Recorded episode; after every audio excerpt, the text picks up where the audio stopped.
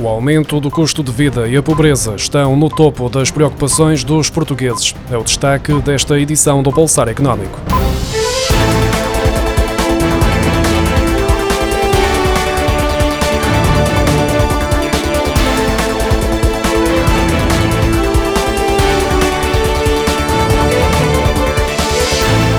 O aumento do custo de vida provocado pela escalada da inflação desde que começou a guerra na Ucrânia, assim como a pobreza e a exclusão social, são as questões que mais preocupam os portugueses, de acordo com o mais recente Eurobarómetro divulgado esta quinta-feira.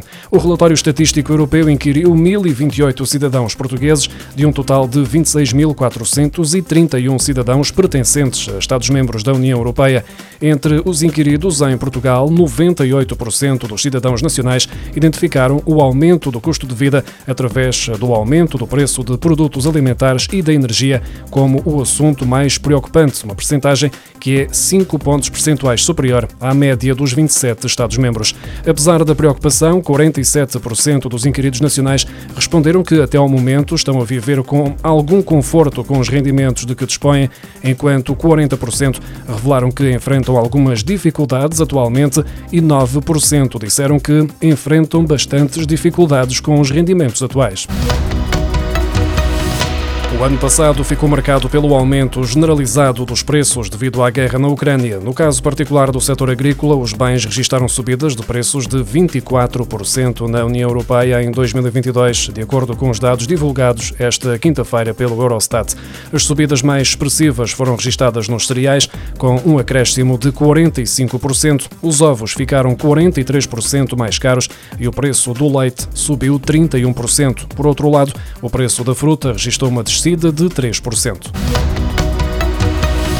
Entre o aumento generalizado dos preços em 2022, destaca-se a subida expressiva dos custos com a alimentação. De acordo com o Instituto Nacional de Estatística, os preços médios no consumidor deste grupo de bens essenciais terminaram o ano passado 19,9% acima do valor praticado em 2021.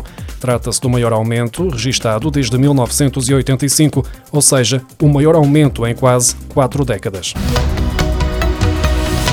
Biotecnológica portuguesa Imontep viu a sua candidatura ser chumbada ao Plano de Recuperação e Resiliência para desenvolvimento de uma vacina contra a Covid-19.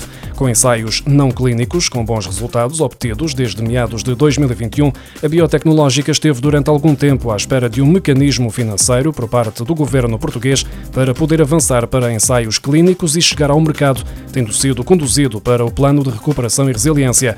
Em declarações à agência Lusa, Bruno Santos, cofundador e administrador da empresa sediada em Cantanhede, no distrito de Coimbra, referiu que o projeto procurava um financiamento de cerca de 30 milhões de euros para um processo que se previa implicar um investimento global de 60 milhões de euros, já prevendo uma unidade produtiva nesta área. Segundo Bruno Santos, o projeto não obteve a nota máxima em vários parâmetros, nomeadamente na categoria de inovação e diferenciação, o impacto do projeto no perfil de especialização produtiva do país, o impacto na região ou o potencial de valorização económica. Para Bruno Santos, o mais frustrante é que, quando fizeram os primeiros contactos com o governo, tinham Estados europeus a apoiar diretamente projetos em valores de 100, 200 ou 300 milhões de euros. O responsável pela empresa afirma que este era um projeto com capacidade que podia fazer a diferença na altura, quase no início da pandemia, e sempre disseram que era interessante e que queriam apoiar, mas nunca se avançou para o apoio. Sobre os critérios de atribuição do dinheiro do PRR, há exemplos como a construção de uma rotunda em Porto Alegre, a qual beneficiou de um apoio de 200 mil euros ao abrigo deste programa. Tendo em conta os critérios que levaram à recusa de financiamento da vacina, fica a saber-se que são as rotundas e outras obras do género que, na ótica do governo, vão contribuir para o crescimento económico do país. O valor total das remessas de imigrantes atingiu os 3.677 milhões e 760 mil euros em 2021, o mais elevado das últimas duas décadas e que representou 1,7% do produto interno bruto português, de acordo com o relatório da imigração divulgado esta semana pelo Observatório da Imigração.